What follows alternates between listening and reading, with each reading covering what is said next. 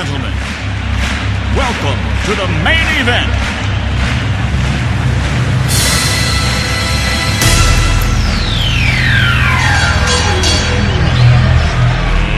Let's get ready to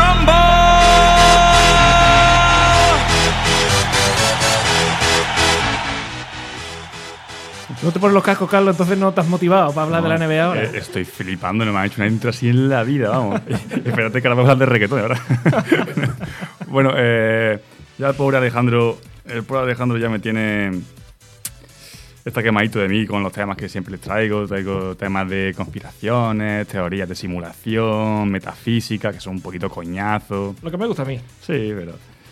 He hablado de cocina la última vez que he venido, que estuvo bien. Y hoy, hoy os traigo un tema picadito, cómodo, family friendly, una tertulia fresca como mi vecina cuando veo la isla. Que, hombre, que empieza a pegar a la pared, déjame chillar, chiquilla. ¿Y hace eso cuando ve la isla? Yo veo la isla, yo veo la Ah, isla. cuando tú ves la cuando isla. yo veo la isla, sí, pues mi vecina parece ser que no le gusta y empieza a pegar. No sé si es de forma amistosa o no, pero yo me lo tomo de forma violenta. Casualidad que se pone a, a tapiar la- el, el cabecero de la puerta esa hora. A lo mejor se me el cuadro. Bueno, eh, shout out to my vecina.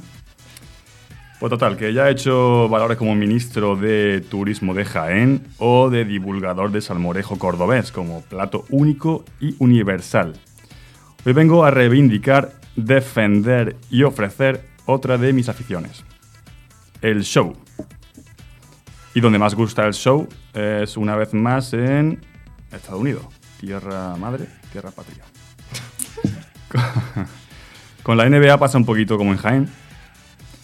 Con lo... ¿Qué pasa con Jaén? Porque hace No, gracia. no, no, es, que, es estoy deseando saber cuál- por dónde va eso. Sí, sí, queremos ver Con cuál la es NBA pasa igual que en Jaén, veremos a ver. Pues en Jaén. Con lo atractivo que puede llegar a ser, pues no acaba de cuajar fuera. Que no. Jaén. Hombre, Jaén. A ver, Jaén por desgracia no, pero la NBA, a ver. Jaén es interesante. Al parecer tiene como el. Es el municipio con. Es el Fíjate, municipio como con más castillos de toda España o ¿Ves algo tú así. cómo la gente aprende? No te lo esperas. ¿Ves tú? Al final, al final te haciendo aquí algo. Yo- es que yo leí un dato sobre eso que, o sea, me lo creo, pero, pero que es como que en, en todo Jaén, toda la provincia hay más castillos que en Francia. Eh. Mira, creo que es la zona en superficie Sí. que tiene más castillos, murallas, no sé cuánto, en total, como construcciones, fortificaciones, de España seguro y de Europa eh, comparado con otro- otra zona. Sí, sí, por eso digo. Es que me sorprende muchísimo ese dato. También tenemos un triángulo que es eh, la mayor tasa de suicidio, pero bueno. Bueno, una cosa por otra. Pero no tiene nada que ver con los castillos, ¿no? No, no, no. No, la gente se ahorca en olivos, no en el castillo. Eh, bueno, lo que decía, eh, con lo atractivo que puede llegar a ser la, la NBA, pues no acaba de cuajar fuera. Aquí en España no, no está tan bien vista como el fútbol, por ejemplo. Que también entiendo el motivo principal. ¿Qué motivo principal? ¿Cuál pensáis que es? Por la que la gente no ve NBA aquí en España. Porque hay que Por el pagarlo, ¿no? fútbol. Es furbo. Por un lado por el fútbol, pero sobre todo hay uno que es... o sea, yo quiero ver ¿El un partido de? NBA justo cuando está jugando y es que se está jugando La aquí diferencia a las 4 de la mañana, efectivamente. Bueno, pero ahí está ese lema de dormir es de cobarde. Mira, mira, mira cómo tú lo sabes. Claro, hombre, claro. Que también, que también lo puedes grabar y verlo al día siguiente. No, no pasa nada, ¿eh? Sí, sí, además que lo echan, lo echan repetido, sí. Sí. Pero no os pasa, a mí, yo es que peco de cuando me despierto, veo los resultados y ya, pues, como que necesito saber si ha ganado o no mi equipo, ver resultados, ver el Big Wenger o el Comunio antiguo. Es que yo creo que lo primero que tendría que haber preguntado es si aquí seguimos la NBA, porque claro, a lo mejor. Claro, claro, por eso voy a hacer un tema así eh, superficial, ligerito, no, no preocuparse. Va a ser muy, muy leve. De hecho, va a ser más conversación plena que, que coñazo, ¿vale? Ahora, Eh, no, ahora no se puede decir eso. Coñazo no se puede ¿No decir. puedo decir coñazo? No, No, Tengo que decir Rollazo. rollazo. pelmazo. pestiño. Pestiño, vale, un pestiño. Con todo el respeto a los pestiños, que está muy bueno. Muy rico. Muy rico, muy rico.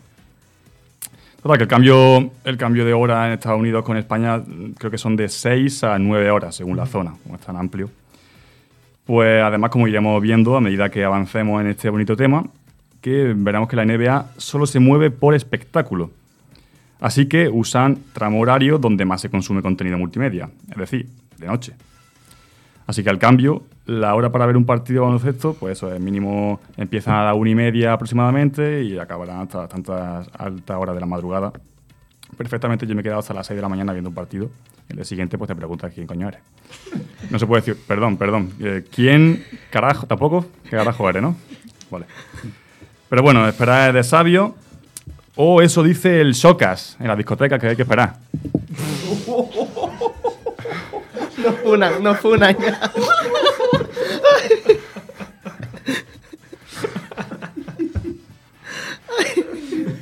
Continúa, por favor. Sí, no, es que no, no- no quiero cortarme aquí. Yo pregunto aquí un debate rápido. Eh, ¿Sois de hábito nocturno o os gusta Pensaba que pernoctar? Pensaba que iba a decir que somos de esperar. yo sí, yo soy bastante nocturno. sé. Yo no. Yo soy diurno totalmente. De joven también. Sí. Es que yo había oído que los, los adolescentes y demás suelen tender a ser más nocturnos y eso. Y a medida que te haces mayor, Que va, a mí desde siempre me ha gustado planchar la oreja a buena hora. Prontito. Sí, sí, sí. Es verdad que hay gente que tiene dificultad para dormir por la mañana o en el momento que sale el sol. Sí, yo en cuanto, en cuanto está el sol fuera, ahí que voy yo. o antes, ¿no? No, antes no, antes no. Está feo. Yo, a ver, como un buen universitario que he sido, eh, el sueño pasa a ser una cosa secundaria. Es como duerme cuando puede y estudia el resto del tiempo. Pero, en general, es verdad que funciono mejor de noche, pero no me gusta. O sea, cuando me tengo que quedar estudiando de noche, estudio bien, pero es como, "Uf, me quiero ir a la cama. Yo lo que sufro mucho son los cambios de horarios. O sea, de ser, de ser nocturno a ser diurno es horrible porque de momento tiene que cambiar un horario que te acuestas a las 3 de la mañana a otro que te acuestas a las 11 porque si no, no puedes vivir. Eso es horrible. Sí, sí, a mí me pasa eso. El- día que, por ejemplo, el día siguiente tengo que madrugar muchísimo y, y a las 11 o a las 10 de la noche estoy pensando, tendré que estar durmiendo ya, pero... Y cuanto más lo piensa, peor todavía. Y la alarma que te dice, la alarma sonará en 5 horas y Uf. 28 minutos. Cállate. No te preguntaba. Tú suena que es lo que tienes que hacer y no me, no me da la tabarra. Bien, eh, hashtag dormirse- dormir de cobarde, como bien dice aquí nuestro compañero y presentador favorito Alejandro. Es la etiqueta que usa NBA de España para todos los valientes que son capaces de aguantar el ritmo. Cabe mencionar un pequeño aquí eh, shout out, como he dicho antes, a dos grandes periodistas que son los que llevan las riendas de este noble sector, que son don Antonio Daimiel, mejor amigo de, de Maldini, por cierto. Curioso. Sí, sí, que lo cuentan mucho, que estaban en clase. Y vivieron juntos y demás. Vivieron juntos Maldini, Daimiel y el de las motos, que no me cae el nombre ahora, que es Nico Abad. Nico Abad, correcto. Y Don Guille Jiménez, eh, compañero también muy buen comentador. Pues son los padres del humor fino, satírico y con dribles cuñados. Así me veis a mí, que tengo un poquito de todo también. Y por si acaso me estoy adelantando, mención también a don Andrés Montes.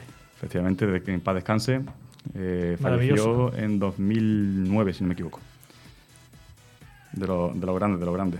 Mira, hoy en día, sin ir más lejos, Ibai usa como referente a Andrés Montes, que le gustaba mucho como comentaba. Es que además fue el que enganchó a mucha gente a, a- a la NBA en ese sentido porque hacía la- las retransmisiones súper amenas. Además, desde también la libertad de saber que en esa época la estaban escuchando, fíjate, a las 3 de la mañana, a las 4, tres personas, mal contado, así- por así decirlo, y él, pues, claro, pues inventaba unos nombres, inventaba unas cosas, decía, en mitad del partido se ponía a hablar de otra cosa, se ponían a hablar de, de cine o de, o de lo que sea, y claro, y, y creó escuela, era maravilloso.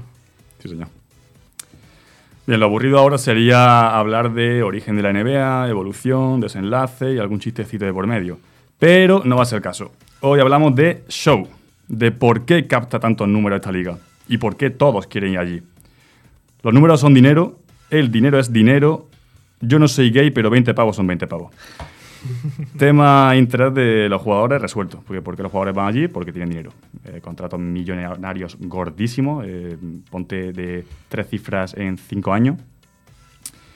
Y, mm, y ahora vamos a hablar de, de tema espectadores. Vamos a intentar hacerlo picadito como me gusta a mí para analizar aquí las claves de por qué los espectadores ven o consideran la NBA la mejor liga de baloncesto del mundo.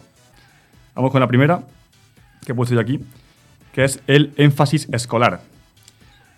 Ya sabéis eh, la relación que existe del deporte y educación en Estados Unidos, tanto que son las universidades las que buscan a buenos jugadores, aunque no sean buenos estudiantes, para que compitan en su equipo. Sabréis ya los clichés, imagino, de típicas películas americanas. Podemos mencionar aquí eh, High School Musical con Zac Efron y Vanessa Hudgens. Pensaba que iba a decir eh, Entrenador Carter. Entrenador Carter. Peliculón, por cierto. Mira, ¿alguna más se ocurre? El típico cliché americano de deporte. La verdad es que no. No caigo ahora.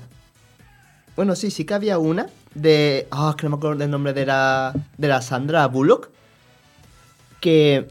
que es una familia que va a cuidar a un chico que está en una situación de vulnerabilidad, etcétera. Y pasaba eso, que lo querían aceptar porque para lo que es el fútbol americano, el chaval era como un armario empotrado uno al lado del otro. Y como eso, que iban de eso, de que aceptan en la universidad porque tenía mucho potencial a nivel deportivo. Ya está, hasta ahí llega mi cultura cinefila. Lo mismo pasa con la película Garra de Exacto. Adam Sandler, ¿no? Sí, sí. Y los hermanos Hernán Gómez. Hernán Gómez, muchas gracias, Ale. Que cuenta la historia de un chaval de barrio, de Barcelona creo que era, que no tenía recursos apenas, pero eh, brillaba en el baloncesto. Entonces fue a los playoffs y no cuento más, que hago spoiler. De hecho, en esa película salen muchos jugadores muy gordos de la NBA también. Sí. También Sí, por sí. medio. Es es una americanada enorme, o sea, es una americanada brutal, pero está bastante bien la película, la verdad. Sí, sí. Bueno, acabado el primero, que es énfasis escolar, vamos con el segundo. Segunda clave de por qué la gente ve NBA o por qué la, eh, la NBA está hecha para la gente. Y es los horarios y su continuidad. Es verdad que esta gente no para. Todos los días prácticamente hay partido. Incluso en Navidad, que el típico partido de Navidad es el famoso. Eh, en temporada regular, un equipo juega 82 partidos. Tendremos que añadir después los playoffs, que son finales de conferencia aparte, finales de NBA, y cada serie de esos partidos se juegan a mejor de 7 partidos. Una cantidad de partidos loca. Y apenas hay día de por medio para descansar. Están jugando eh, día sí, día no, día sí, eh, luego cogen un avión, se recorren América de punta a punta y juegan día sí, día no, día sí. Una barbaridad. Eh, también importa tener en mente lo extenso que es el terreno de Estados Unidos, como he dicho antes, ahora avión que tiene que fumarse esta gente. O sea, es- esto es un no para. Es verdad que están muy bien pagados, pero, pero no es comparable nada, por ejemplo, a lo que pasa aquí en la liga. que juegan una vez por semana, eh, que de España de punta a punta habrá una hora en avión y que Y eh, encima se quejan. se quejan, cobran bien y encima eh, tienen los parones, que si de no sé qué, de Navidad tienen 40 semanas de Navidad. Y juega uno un domingo y, y le ponen el partido siguiente el miércoles. "Ah, es que tenemos tres días solo para descansar. Venga, hombre, a correr. Yo decir que me he desenganchado bastante de la Liga Española por eso, porque es que ya eh, un partido a la semana eh, de mi equipo o cada mes, eh, tal, no sé, como que le pierdo un poquito el ritmo. Es menos show también. Tú que eres mm, bético, ¿verdad, Alejandro? ¿Qué, qué puedes comentar? ¿Cuál es el atractivo de, del Betis? No, a ver, no tienes razón en que el atractivo del fútbol al final aquí en España está perdiendo mucho, pero es que porque al final eh, mi generación o, las generaciones que venimos de una época más analógica, por así decirlo, el único entretenimiento que teníamos casi era eh, el deporte, el fútbol, o el, el deporte que te gustara en ese momento y, y poco más. Ahora ya tiene que el fútbol que competir con muchísimas cosas. Entonces los niños de hoy en día yo entiendo que entre ver un partido de fútbol, que son dos horas, sentado delante de una pantalla, que eso es algo que, que es impensable ya a día de hoy para cualquiera casi, o película, serie, HBO, Disney Plus, tal y cual, es normal. O sea, no, no tiene ni punto de comparación. Está perdiendo mucho. También entiendo que antes era mucho más atractivo incluso porque ponían partido en abierto, no hacía Exacto, falta... exacto, exacto también. Ahora está casi todo privatizado prácticamente. La liga tiene que pagarla, eh, los partidos de Champions algunos ponen de vez en cuando, de Mundial, si Dios quiere, ponen de España. Sí, sí, sí. Una pena, la verdad, porque igual que Fórmula 1, Fórmula 1 me pasaba igual. Eh, pues, ponían entre 5 y éramos todos enganchados. Lo han quitado y yo ya he perdido. Vamos. bueno, vamos con la siguiente clave, que sería, por ejemplo, las reglas únicas y cambiantes. Que desde la, desde la incorporación en el 79, por ejemplo, del área del triple, infinidad de normas nuevas se han ido sumando para hacer de este un vistoso deporte. Es, en mi opinión, el sistema de elección de nuevos jugadores el que equilibra la, competi- la competición. No sé si conoces cómo va un poquito el tema de elección de jugadores, el draft. El draft. Más o menos, no te creas tú. No, te lo sé explicar, pero no, no es como si me hablaras en chino. Voy a hacer un pequeño resumen. Eh, lo que hacen es que en una liga, cuando acaba la liga, el que último acaba, antes directamente elegía primero a los jugadores que se van a incorporar a la liga. Cuando vieron que también ya eso era como una condición para la gente dejarse jugar, Sí, ganar y demás, dejaban. ahora lo hacen por estadísticas, ahora lo hacen por probabilidad. O sea, ahora si tú, tú quedas último, tienes una gran probabilidad de elegir primero, pero no eres 100%, para que la gente siga compitiendo. Pero básicamente hace eso. O sea, los, jugadores, los equipos que han quedado en peor posición son los que eligen a los jugadores más deseados. Así, la siguiente temporada son capaces de formar un proyecto más atractivo, más poderoso. Incluso eh, se ha dado casos de que el que ha quedado último una temporada ha ganado anillo al siguiente. Pero también por explicarlo, o sea, no se trata de jugadores más deseados en, en el total de la liga, sino de los que van a entrar nuevos, de los que vienen de las universidades o de los que vienen de, de otros países. Sí. Cada año se presentan a draft jugadores de universidades de, de América y después de las ligas también europeas, asiáticas, africanas y demás.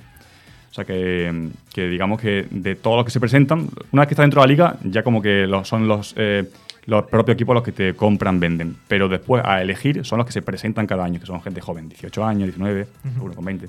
Y la NBA en ese sentido, en esas cosas las ha hecho, las ha hecho muy bien. Y además muchas otras ligas de otros deportes le han copiado muchas cosas. Por ejemplo, aquí en el fútbol, eso del límite salarial, eso era algo que, que es relativamente nuevo. O sea, eso de que según tus ingresos, es que esto es muy difícil de explicar, pero según tus ingresos y, y gastos que haya tenido a lo largo del año un club deportivo, después te, te imponen un límite de gasto en salarios de la plantilla. No te puedes volver loco y, y yo tengo mucho dinero, magnífico, pero no tú tienes un límite ¿no? de, de poder gastarte en, en salario en los equipos de, de la liga. Pues eso se copió de la NBA, que para hacerla más competitiva, pues inventaron eso de que no hubiera una franquicia que no mm, despuntara económicamente y ganara siempre. Entonces te obligan a tener un límite de gasto en plantilla que al final lo que hace es que es mucho más competitivo y más igualitario. Claro. Sin ir más lejos, daos cuenta, por ejemplo, que eh, los Warriors que ganaron los anillos han ganado anillos porque fueron muy buenos drafteando, es decir, eligiendo jugadores. Eligieron a Stephen Curry, Stephen Curry ha salido un dios y evidentemente pues, ha ganado lo que ha querido. Bueno, seguimos. Tenemos la cuarta clave, que es su relación con la cultura urbana. Los jugadores y equipos son referentes en música, estando en boca de artistas de sobrenombre, o firmando contratos con marcas de auriculares, por ejemplo. También lo son en moda. No sé si, si seguramente habréis escuchado típica canción que hablan de jugadores de NBA. Yo voy, tengo aquí una foto, me da una pena no poder compartirla por la radio, pero tengo una foto que os va a gustar seguro, porque es la foto de James Harden, un jugador llamado La Barba.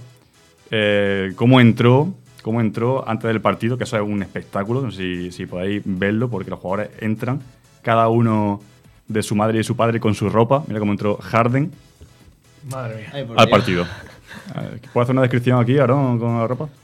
Eh, parece un desfile de moda de estos raros que tú dices, ¿quién se, quién se pondría eso? Ahí lo tienes.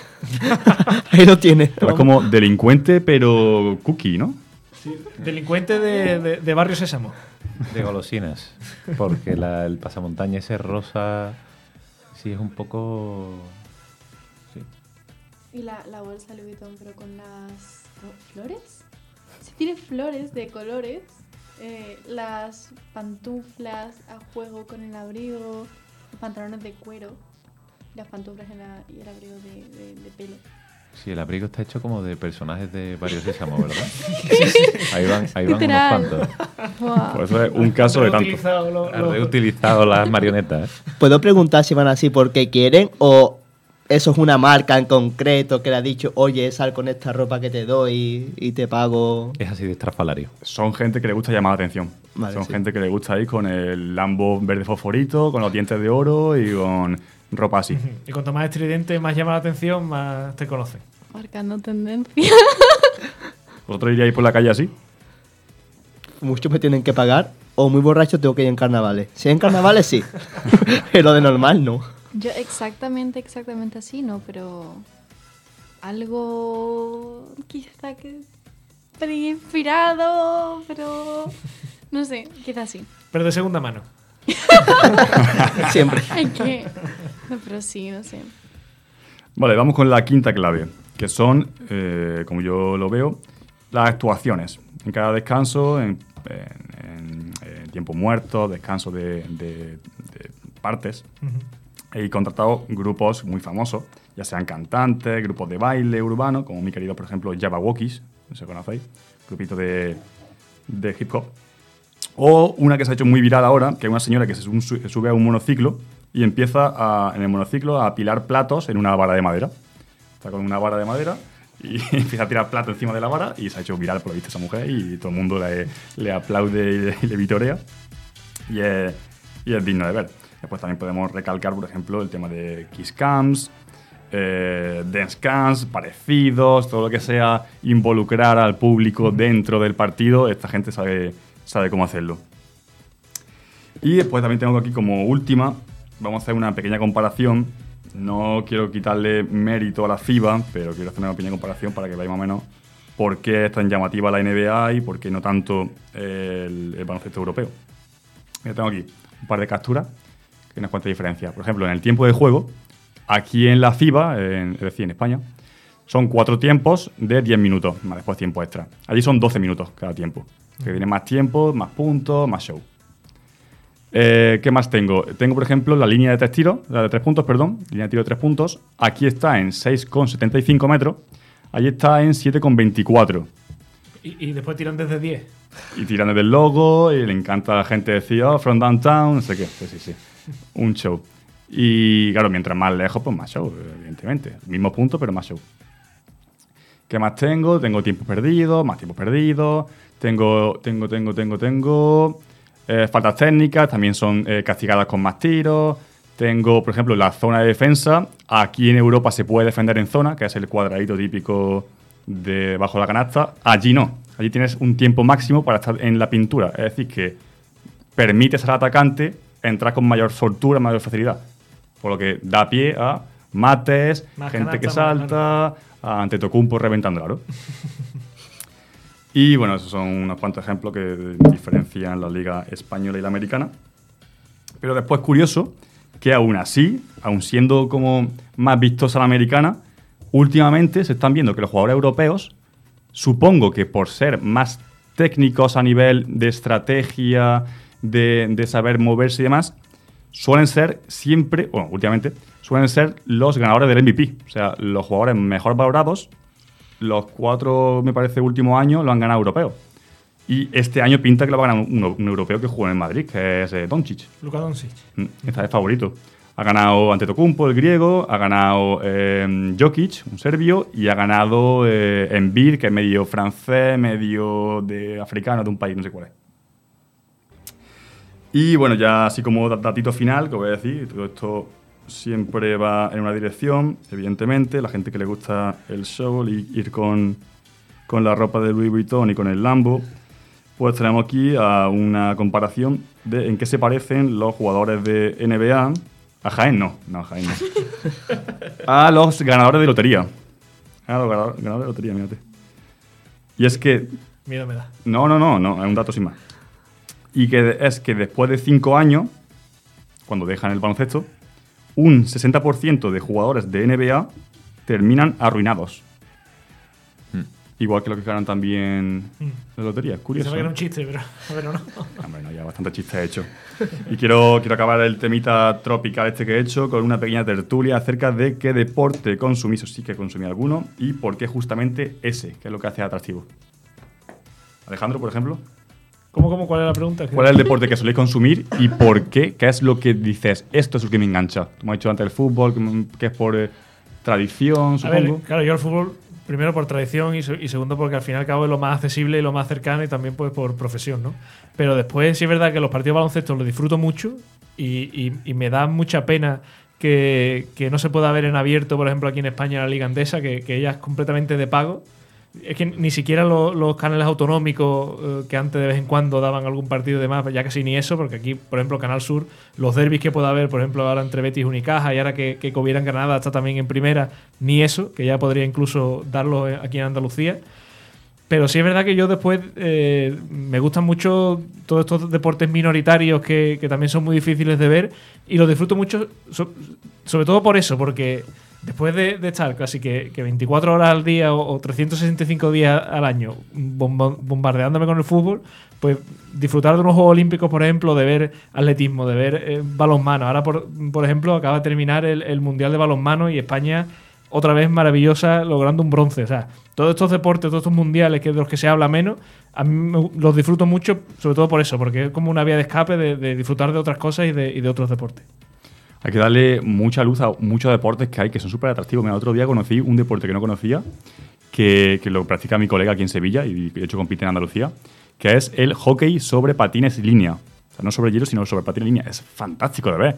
Es rápido, violento, eh, fugaz, eh, eh, es loco, es maravilloso. ¿Tú, Waldo, consumes algún deporte? Pues básicamente eh, natación y crossfit. Lo practicas, perdón, ¿no? Eh, sí, los practico y los veo. Ah, mira, también. Mm. Sí, básicamente los veo porque son deportes que yo he practicado, entonces claro, ver a gente élite haciendo algo que a mí me cuesta horrores, pues siempre... Lo es valoras un- mucho más. Claro que lo valoro, es, es una maravilla, es una maravilla. Así que, y como deporte de equipo, bueno, baloncesto la CB, que la seguía hasta que, porque yo era del caja, y cuando lo absorbió el Betis, pues ya dije, ya se acabó para mí el baloncesto. Como, como mucha gente, sí. Sí, pero bueno, eh, Lo como siento. deporte, sí, el, el baloncesto era, era mi preferido. Ya lo veo, lo veo de vez en cuando. No, antes iba al campo, ahora ya no. Eh, yo seguir, seguir como tal, como que no. ¿Nunca?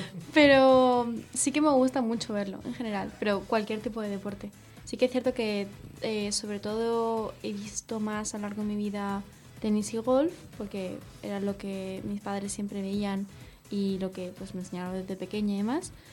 Pero luego, aparte de eso, o sea, que a lo mejor lo ponen algún, algún deporte en la tele o alguna compilación de, qué sé, ping-pong extremo o algo así y, y lo veo y no sé, me entretiene, pero no, no como para seguirlo tanto.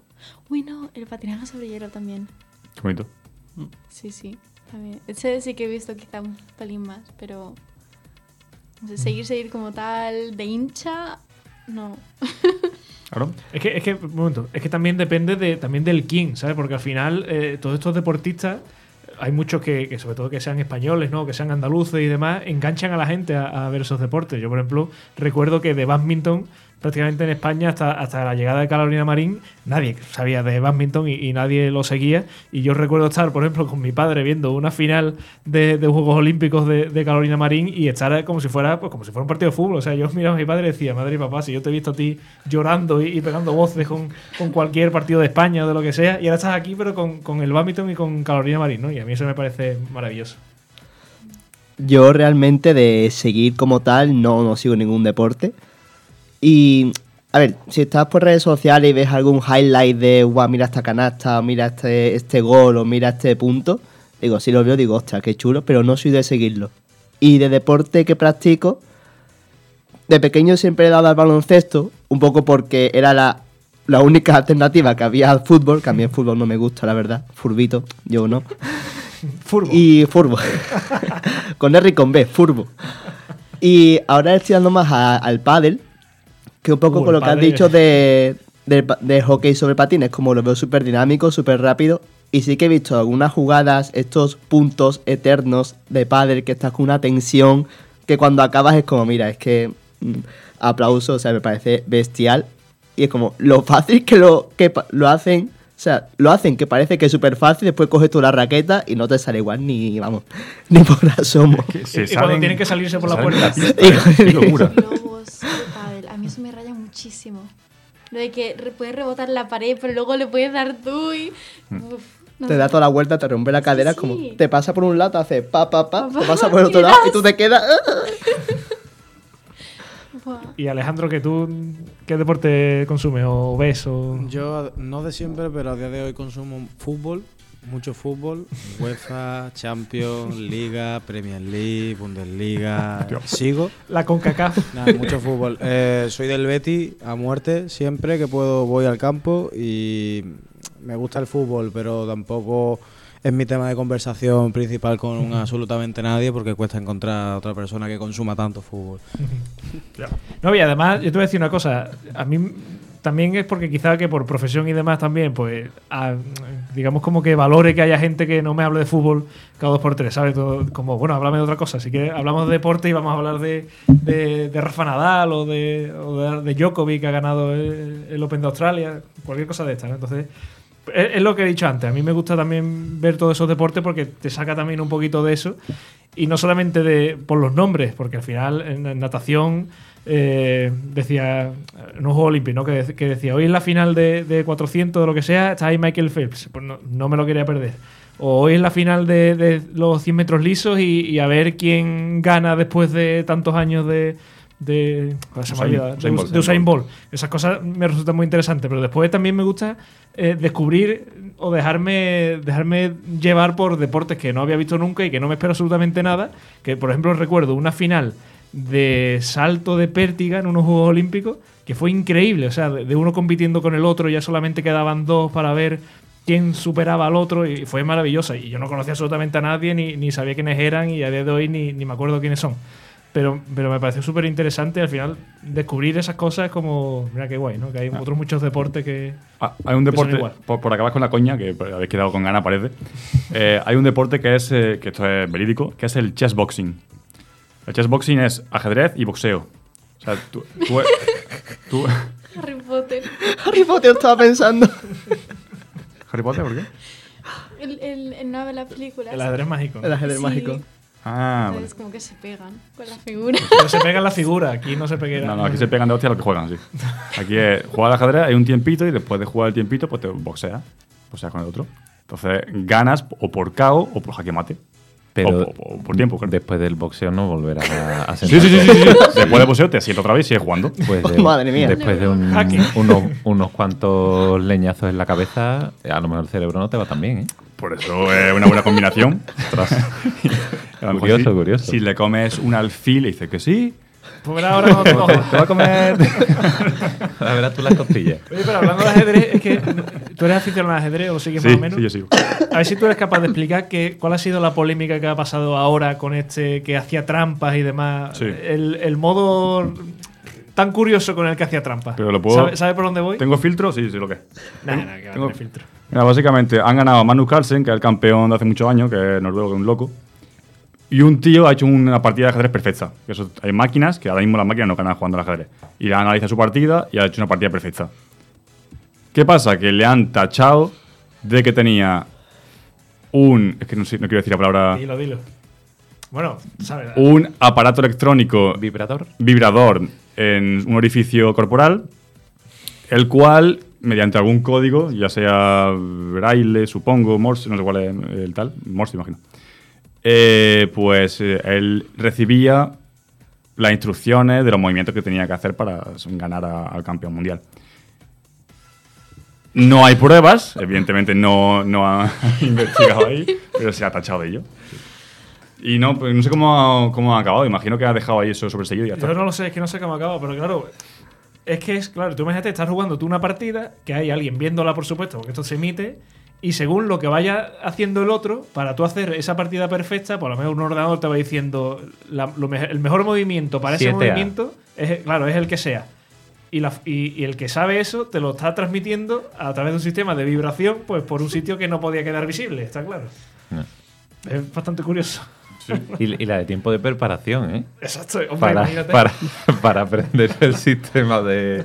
A ver, Morse, digo yo que se puede puesto una fajita de estas abdominales también, ¿no? O sea, No, creo que hay un poco de vicio ahí también. Digo, dos por uno Ya ya. aprovechó, aprovechó.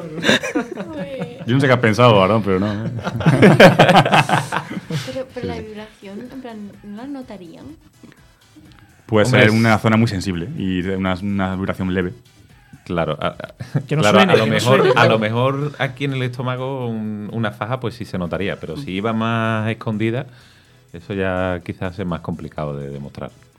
Claro, porque tú metes ahí, además el ajedrez que es un deporte que es completamente en silencio, que no es que haya una afición ahí animando ni nada, pero que, que este mueva uno y de repente se escuche. ¿El móvil? No, no, no. Lo tengo en silencio. Te tienes que levantar así y te incorporas un poco. Madre mía. Bueno, Carlos, muchísimas gracias por, por este tema de la NBA, que al final ha derivado en, en muchísimas cosas. Como siempre, a ti. La NBA daría para otro tema más, hablando de muchísimas, co- muchísimas cosas más que, que tiene esta, esta competición, pero bueno, lo dejamos aquí. Si hay parte 2, pues, pues bueno, llegará en su día.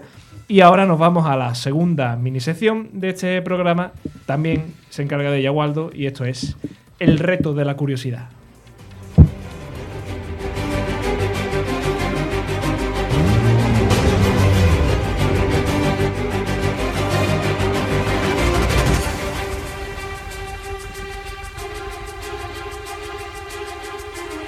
El reto de la curiosidad.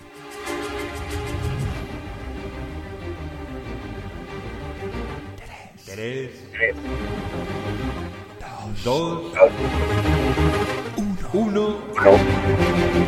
Suerte. Pues bien, esta semana se podrá ver el cometa verde C2022E3, e que es un astro de largo periodo que no se acerca a la Tierra desde hace 50.000 años. Es decir, que probablemente los últimos en verlo a simple vista serían los neandertales. Eh, para poner un poco en, para saber un poco de qué hablamos. Un cometa es un asteroide formado principalmente por, hielo. Los científicos creen que son escombros dejados por la nebulosa solar que se condensó para formar el Sol, el Sol y los planetas de nuestro sistema solar. De forma que cuando se acercan a nuestra estrella, la radiación hace que el hielo del cometa sufra un proceso llamado sublimación, que quiere decir que pasa de un estado sólido directamente a gaseoso. Ese cambio eh, deja un llamativo rastro formando una especie de cola. En este caso tiene un tinte, verdoso que ya se puede observar desde algunos puntos de- del planeta, aunque mañana, día 1, se, podrá ver desde otros lugares y con mayor nitidez. El particular tono verde que presenta es fruto de la composición de su corteza. Perdón. Se piensa que tiene una alta concentración de carbono diatómico, C2. Los datos actuales muestran que está en trayectoria de salida del sistema solar. Eh, básicamente, el cometa se ha estado acercando al Sol mientras ganaba velocidad. Eh, al rodear la estrella, salió dispara- disparado hacia el exterior y puede que jamás regrese. Por eso algunos especialistas apuntan a que estamos ante una oportunidad única para observarlo. Mañana, 1 de febrero, será cuando alcance su punto más cercano a la Tierra, situándose a menos de 42 millones de kilómetros de nuestro planeta. Aún es una incógnita cómo de brillante será. Eh, podrá verse ese día, pero también el 3, el 6 y el 7 de febrero, según si estamos eh, en el hemisferio norte o el sur. Que un cometa como este pueda ser visto a simple vista depende también de su brillo, pero según las predicciones alcanzará una magnitud suficiente como para ser observado a simple vista. Aunque no deja de ser una predicción, así que eh, aún no, no podremos decirlo con exactitud. Si logramos verlo, tendrá un aspecto parecido a una estrella con un color verdoso. Así que mucha suerte mañana a los que, como yo, vayan a intentar verlo.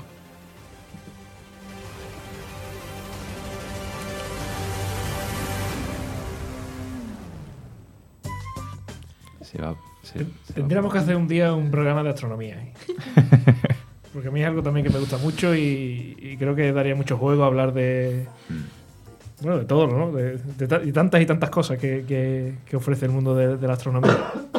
Además, esto se supone que, que podrá verse incluso, a- quizás no a plena luz del sol, pero de día se, se podrá ver. Se va a ver eso, pues como una estrella, pero el tono de la luz va a ser verde. Y de día también. Si, no está... Si no está nublado. eso es.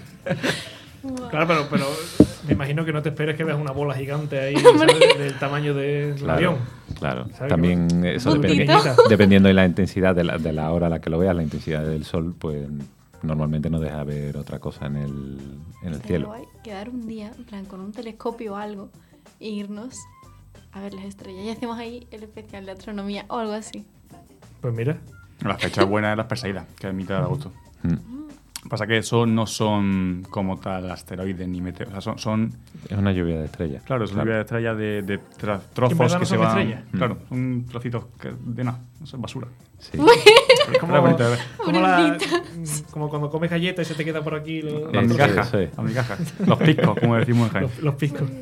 No, pero sí, yo eh, presento mi candidatura que algún día hagamos un programa sobre astronomía y, todas estas cosas y, también una quedada, si queréis, una noche estrellada, no cuando haga esto, este- esto frío, pero sobre todo en verano, que, que las estrellas son más reconocibles también, pues, ¿por qué no? Yo, mm, eh, yo tengo un tío que que le encanta esto y, y además aprovecho para promocionar lo que es en Tomares, que es Astromares, y él se encarga de dar clases y, y- y charlas y demás. Y yo me acuerdo una vez que nos llevó a, a una azotea que, que tenía con un láser de estos que, que están prohibidísimos, ¿Láser verde? un láser Los verde, verdes. que están prohibidísimos. Pero que bueno, que por el tema de la enseñanza y demás, porque él es profesor, pues bueno, digamos como que se lo dejaron. Y es increíble, porque es un láser que, que, que- que lo- tú lo apuntas al cielo y, y parece como que si el cielo fuera una pared, o sea, como si estuviera señalando allí, ¿sabes? Y Como te- si fuera la este, este, pizarra. esto. Exacto, Sí. como si fuera una pizarra. Y era maravilloso. Así que nada, pues ahí queda esta, esta propuesta y el que la quiera coger, pues... Pero ¿por qué está prohibido? Queda pendiente. Porque la gente lo usa malvadamente. Para enfocar a, a la gente del Betis, ¿no? Por ejemplo.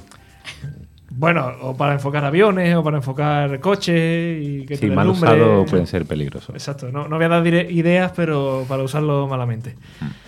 Bueno, pues eh, a esta hora de la noche nos queda solamente un tema ya. eh, y además es muy propio. Espero que no le dé ideas a nadie, pero hoy Aarón nos va a hablar del sueño.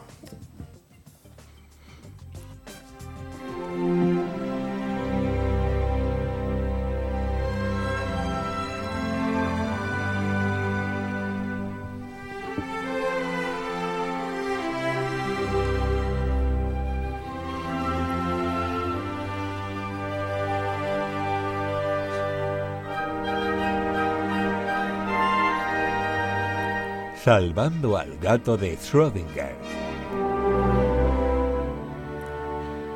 Bueno, yo para empezar quiero decir que estoy muy enfadado con, con Alejandro porque ha dicho textualmente dormir es de cobardes. Digo, perdón, dormir, dormir es de ser muy español y mucho español.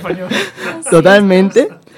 Y, y me ha gustado porque Carlos ha venido reivindicando el tema del baloncesto en América, tal. Muy bien. Eh, a- aquí a lo nuestro. Yo vengo a reivindicar algo que es tan de aquí que, como decía Camilo José Cera, es el yoga ibérico. ¿Sabéis de qué os hablo? Hombre, imagino, ¿no? Otro, otro deporte nacional. Otro deporte tendría, tendría que darse, tendría que darse como deporte nacional. Pues bien, yo vengo a hablar un poco de la siesta, de cómo funciona el sueño y cómo está un poco esto todo integrado. Y quiero empezar preguntándoos, ¿quién de vosotros se echa la siesta? Ninguno. Vaya hombre, esto me ha quedado. Yo cuando, cuando puedo, cuando puedo, normalmente a la hora de la siesta estoy trabajando, así que, pero el fin de semana si puedo, Una cae. mm, sí. Qué poco Y ahí, Uno al día, uno al día cae siempre. A ver, yo por ejemplo hoy no he dormido, pero soy team siesta de si puedo me la echo. Genial. Y quiero preguntaros, ¿cómo os levantáis? ¿Más cansado, más activo, con mejor humor? Reventado siempre. La pregunta es, si es siesta pero no duermes, ¿es siesta? Quiero decir, ¿tiene que haber de por medio fase REM o no? Eh, Justamente eso vamos a ver, justamente fantástico. eso es lo que vamos a, a tocar. ¿Cómo, ¿Cómo te despiertas por ahí detrás? Eh, a ver, bueno, es que depende, pero por sacar más de un tres dato horas. curioso, eh, Albert Einstein decía que vivía eh, durante cuatro horas y luego hacía microsiestas de 40 minutos porque de esa manera podía descansar completamente y seguir trabajando. Pero claro, mi caso es diferente porque estoy vivo durante muchas más horas, produciendo durante muchas más horas y una siesta de 40 minutos me deja reventado, no, no me deja, tengo que seguir. Muy bien, pues todas estas cositas las veremos ahora, pero tenemos que partir de que, esto es así, la evidencia científica recoge que una siesta bien hecha tiene efectos positivos en cuanto a nuestra capacidad cognitiva, hablamos de memoria, concentración, capacidad de atención, etcétera. También en cuanto a energía, que te despierta más, más activo. Y normalmente con mejor humor. Si no es una de estas siestas que te, que te rompe y te deja tonto, te despierta con mejor humor. Y para que, para que no se diga que esto es algo solamente de aquí de España y de Andalucía y tal, en la propia NASA hicieron experimentos donde les programaron a los astronautas en, viajes espaciales largos, les programaron siestas de una duración determinada para ver si su rendimiento en el trabajo se empeoraba o mejoraba. Los resultados indicaron, obviamente, que su rendimiento aumentó un 34% y su estado de alerta un 55% frente a los astronautas que no hicieron siesta. Ahora yo os pregunto, que hemos hablado de la duración tal, ¿cuánto creéis que duraron esas siestas? Os doy cuatro opciones. Y en caso también, piénsenlo, de 5 a 10 minutos, rondando los 25 minutos, cerca de, de una hora o ya hora y media de estas largas que te despierta y tienes que mirar el calendario. De 5 a 10. 5 a 10, 25. 25, Yo creo que también más cerca de 25. 25, ¿vale? Conociendo a los americanos de 5 a 10. De 5 a 10. ¿Y por ahí? 10, ¿no?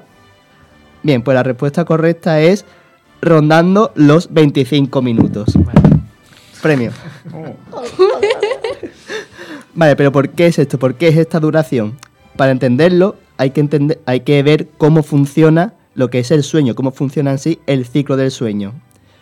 Cuando dormimos eh, distinguimos dos fases claramente, que son la fase no REM de Rapid Eye Movement o movimiento rápido de ojos y en español es MOR, pues tenemos la fase no REM o no MOR y la fase REM o MOR, que es como la más conocida, la que más, la que más se escucha. Pongámonos en situación. Estamos en el sofá, acabamos de comer, el saloncito está a una temperatura, entra un poquito de luz, queda una tarde larguita de trabajo o estudio, pero te da tiempo a echarte una cabezadita y el cuerpo te lo pide. Pues venga, te echas en el sofá, cierra los ojitos y entramos en la fase no REM. Entramos en una primera etapa que es de sueño ligero y dura unos pocos minutos. En esta etapa como que te puedes despertar muy fácilmente por cualquier estímulo, cualquier cosa. Es ese momento en el que tus padres están echándose la siesta, tú querías cambiar la tele para poner los dibujitos, te decía, "Ch, no, Que- que estoy eh, viendo". que, que estoy viendo. Pues así, está en esas primeras etapas. Pero a pesar de esto, de que estás aún en estado de alerta, por decirlo así, la actividad fisiológica ya comienza a descender. Hablamos de contrastes vitales, de metabolismo, la temperatura. En definitiva, el cuerpo se va como relajando poquito a poco. Pasados estos pocos minutos, entramos en la segunda fase. El sueño es algo más profundo, las funciones corporales siguen bajando y esta dura unos 20 minutos, aunque sigue siendo relativamente fácil de, que te despierten.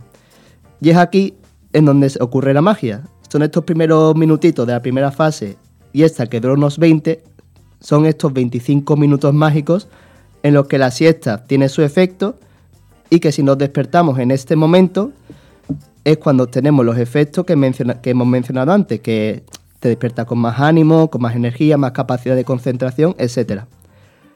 Pero esto no dura mucho tiempo, son unos efectos que vale como que te da un subidón, pero al poquito tiempo ya como que vuelves a estar como antes de la siesta.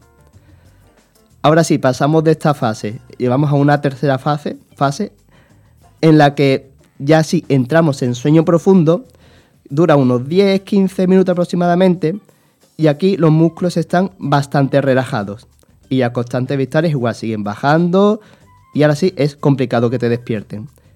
¿Qué pasa? Que si nos despertamos en este momento, sufrimos lo que se llama inercia del sueño, que es lo que todos hemos sentido alguna vez, que te despiertas y te notas como atontado, desorientado. De estas veces que dice la siesta me ha dejado peor de lo que estaba antes. Pues ocurre por eso, porque se ha interrumpido ya una fase de sueño profundo. Y ya en la cuarta y última etapa de esta fase no REM, el sueño es muy muy profundo, dura una media hora aproximadamente y las constantes vitales pues ya son como muy muy bajas. Es el momento más complicado en el que te pueden despertar, pero aún así, igual si te despiertan, pues te despiertas mal, te despiertas hecho polvos. Después de esta cuarta fase, en total unos 90 minutos de lo que es la no REM, entramos en la famosa fase REM. Esta fase dura unos 20 minutos y es, en esta fase donde estamos soñando, donde se montan todas las películas. De hecho, la actividad cerebral en esta fase es tan activa como cuando estamos despiertos. Es un poco paradójico porque se supone que es para descansar y tal, pero el cerebro sigue ahí activo, el cerebro no para. Y igual, sigue costando despertar a la persona, pero si la despertamos, pues eh, seguimos sufriendo esa pequeña iner- inercia de sueño. En estas dos, fases, estas dos fases en total se van repitiendo en modo cíclico a lo largo de toda la noche. Y si todo va bien, pues no hay problema. Se repite un número de ciclos, duermes tus 7, 8 o 9 horas dependiendo y te despiertas sin más. ¿Qué pasa? En caso de, de, de horarios de sueño irregulares, de estrés, de enfermedades, etc., pueden darse diferentes problemas como despertares repentinos, de estas veces que te despiertas en mitad de la noche, no sabes por qué, pero te vuelves a acostar fácilmente, serán estas primeras etapas del sueño las que es fácil levantarte por cualquier cosa, cualquier estímulo. Te has despertado, pero después en general suele ser fácil volver a dormirse. Y algo que es un poco más aterrador, que yo nunca lo he vivido y no sé si lo quiero vivir o no, es la parálisis del sueño.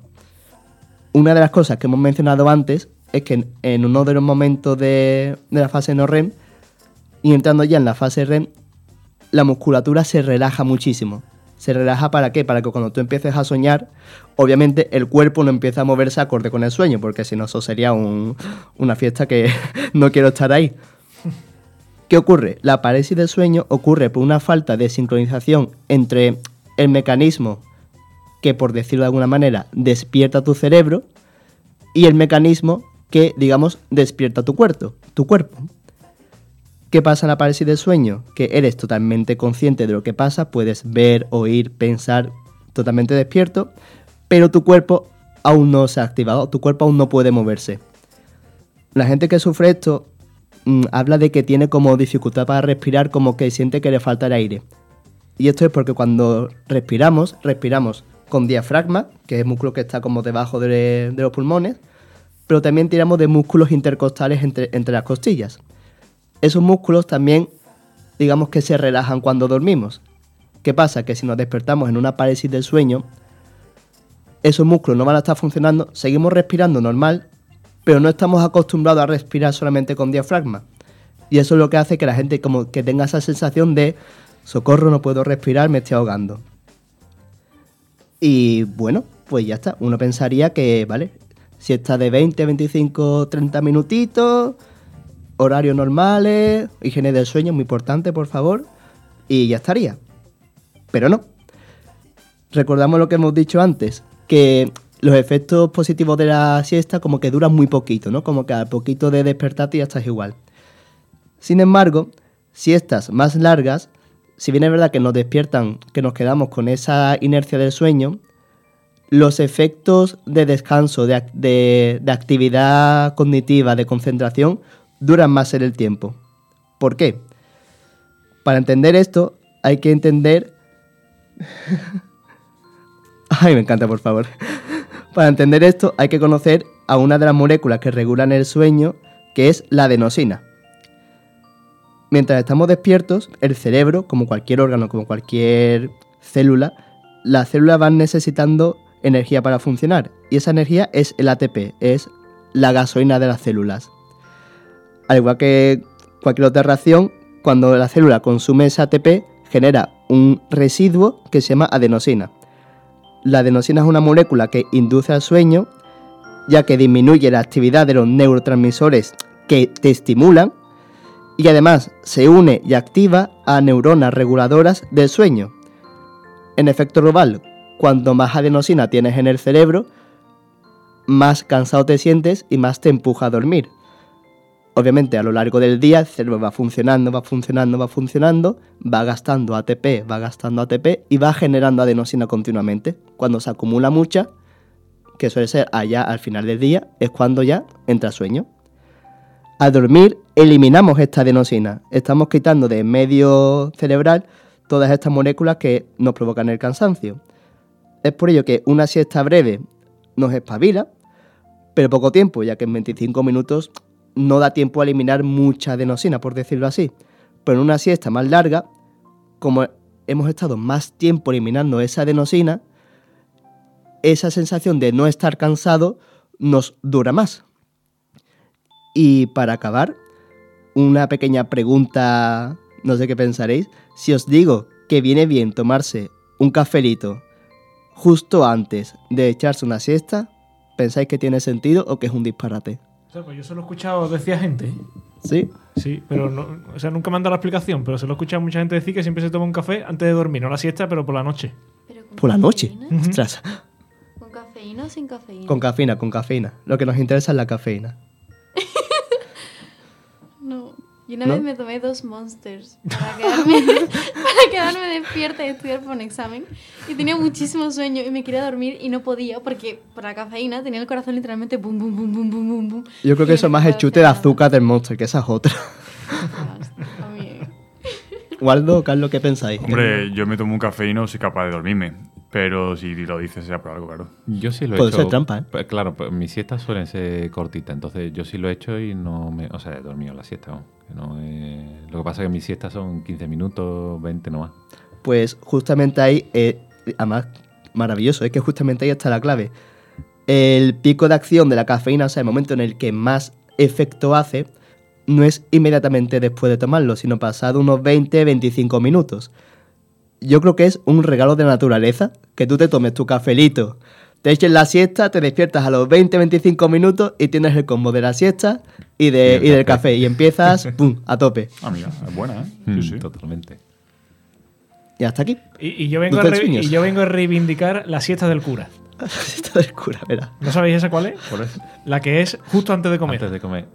También, también. Tiene ¿la muchos nombres. Con otro nombre, la siesta del burro. El burro, no sé. Es que tiene, yo lo he escuchado por muchos nombres, pero yo, yo siempre la he llamado siesta del cura porque es, tú te levantas, o sea, normal temprano, trabajas tal y cual, y justo en ese momento en el que ya has terminado de hacer todo, pero todavía te queda una media horita al almuerzo y tal, pues una cabezadita y esa es magnífica. Eso también lo he leído que esa realmente creo que es la mejor siesta, la que es antes de comer. También porque si la haces después, como que te trastoca un poco ya lo que es el ritmo del sueño normal nocturno, y ahí sí puede haber problemas, pero sí, sí, es verdad. La de antes de comer es como cremita. Y, también hay otro dato que se nos ha olvidado o que no hemos mm, hablado de ello y es que al final eh, lo que es, digamos, el, el desgaste de la digestión. Que al final la, la digestión es, eh, digamos, el... Es que no sé cómo decirlo, el, el proceso del cuerpo que más gasta, que más energía gasta.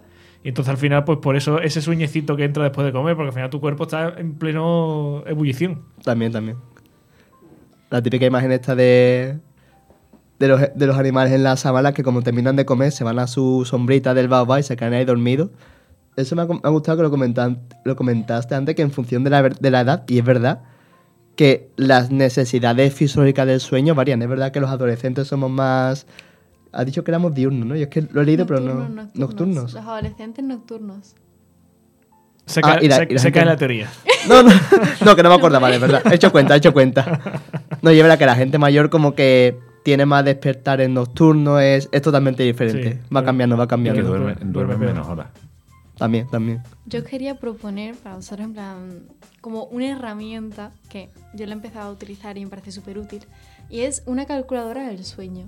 Mm. O sea, te metes en internet, buscas calculadora del sueño y pones eh, a qué hora te tienes que levantar, calculas más o menos unos 15 minutos de margen, que suele ser lo que tarda el ser humano en dormirse así bien, y, y te dice pues a qué hora más o menos te tienes que acostar. O sea, Uf, más a mí eso me 15 agobia. minutos de no sé qué. Claro, es horrible. Pero es súper útil y siempre te levantas súper bien. O sea, yo he ha habido veces en las que a lo mejor he dormido cuatro horas y con lo de la calculadora esta del sueño me he levantado mejor que cuando he dormido a lo mejor ocho. Porque Por lo he hecho en medio del de- claro. sueño. Ujú. lo calcula con las fases del sueño. Y no tienes que hacer nada de, a ver, a qué hora hago esto, lo otro. No, no, lo hace Sí, automáticamente. pero eh, estás como precondicionando tu cuerpo a que tiene que dormirse cuando tú le pides. Y eso no, Mm, no va así. No, no, no, pero No con, con 15 minutos de, de margen. O sea, más o menos dices, vale, pues más o menos sobre esta hora eh, empiezas a relajarte poco a poco el cuerpo y tal. Y más o menos sobre esa hora dices, vale, pues apago el- lo que sea, la luz, los móviles y tal. Y poquito a poco. Mi, mi teléfono, los días que pongo alarma, me avisa, porque yo le tengo puesto que me avise para tener siete horas y media mínimo de sueño. Eh, ese aviso no lo veo nunca. O sea, yo estoy planchando la oreja, eso, eso me avisará, pero el, el móvil ya está en, en modo avión. O sea, Eh, Y, y otra pregunta que me surge, ¿y sois de tardar mucho en, en dormirse? Eh, O sea, en quedaros dormidos, pero no desde o sea, hasta que os entre sueños, sino en el momento de decir, me voy a dormir. ¿Cuánto tardáis? no, normalmente no. O sea, yo es que, es que no, no me da tiempo ni a contar ovejitas. ¿no? Ni te enteras, ¿no? No. Pero vamos, que a la hora de despertarme igual, me suena el despertador una vez, me levanto y ya estoy haciendo cosas. Joder, Eh, que Yo te- más, yo más o menos. Yo tengo la suerte de que duermo. Además, tengo una, una anécdota muy graciosa de que estaba con mi familia en nuestra casa de campo y yo dormía en la misma habitación que un familiar mío. Bueno, pues ese familiar se cayó de la cama, se despertó todo el mundo en la casa y yo estaba al lado roncando como si no hubiese pasado nada. Yo doy, doy gracias de tener un sueño bueno en el que cuando me duermo, me duermo y hasta el día siguiente no me despierto. Pero es verdad que despertarte sí que me cuesta más. Ese ratito mirando las zapatillas en el suelo, eso no me lo quita Así nadie. te pierdes ese maravilloso placer de despertarte a las 4 de la mañana y decir, todavía me quedan 4 horitas. Hombre, eso es una Eso es gozada. maravilloso. Yo soy un tronco. Yo, No sé por qué me lo imaginaba. eh, circunstancias de la vida, he dormido en sitios eh, horribles, lamentables, eh, eh, horripilantes, ¿sabes? Entonces, pues he cogido una buena costumbre que si tengo una cama me tirón. Es que es una cosa. Y también como gasto mucha energía porque no paro. Pero sí, sí. También es malo eso, porque claro, si yo digo, bueno, eh, por la noche pongo una serie, una película, no sé cuánto, me echan la bronca, aquí la doña, tal, me dice, oye, que, que no te quedas dormido. Me acuerdo de todo, es mentira, no me acuerdo de nada. Sí, sí, me duermo muy rápido. ¿Y, y nunca ha pasado eso de querer ser consciente de cuando habéis dormido? ¿O, solamente, o so- o esa locura solo me pasa a mí por la cabeza? De estar, estar para dormir y decir, a ver si algún día soy consciente de cuándo me he dormido. Evidentemente no, porque ya estás a otra cosa. No, no. No. Eso, eso es metaorigen ya, ¿eh? No, no me ha pasado, no me ha pasado. De, de- o sea, de- de tener la capacidad mental de decir, eh, mira, ya me he dormido. Ahora justo me he dormido. Pero bueno, venga, ya, otra cosa, apágate. Eso creo que es como cuando te propone. Igual soy, soy el único tonto que lo hace, de venga, no voy a pensar en nada. Bien, estoy consiguiendo mierda, he pensado. Creo que en ese momento, digo, a, despabil- a despabilarte, no. O, o al nivel de verte de espaldas en un espejo. Estás así. Y no te da la cabeza tan, tan rápido. No, yo quería pregun- preguntar también el tema de, de los sueños, porque yo me muevo mucho, no sé si me muevo acorde a los sueños, me van a desmontar la teoría esta de la, la relajación, pero no sé vosotros, cuando soñáis, ¿os movéis o sois de moveros mucho? O... Más o menos. Ah, bueno. O sea, yo creo que antes de quedarme dormida, sí que suelo moverme bastante. Pero el momento en el que me quedo dormida es como. Sí, pero. Ahí me quedo. por- porque Cuando son me- los espasmos mu- musculares. Pero. ¿Dormido, dormido? A lo largo de toda la noche. No, o sea, yo. no. Me, me- yo me, me muevo de un lado para otro. O sea, yo duermo vuelta y vuelta. Pero no. No, no, no doy patas ni. No, no, no. Soy. ¿Y vosotros roncáis? No. Yo no. No. Yo creo que no, creo. Hay que, hay que hacer otro programa del sueño, ¿eh? porque esto, un programa que sea solamente del sueño, porque esto da para, para muchísimo. Oye, Arau, muchísimas gracias por traernos y,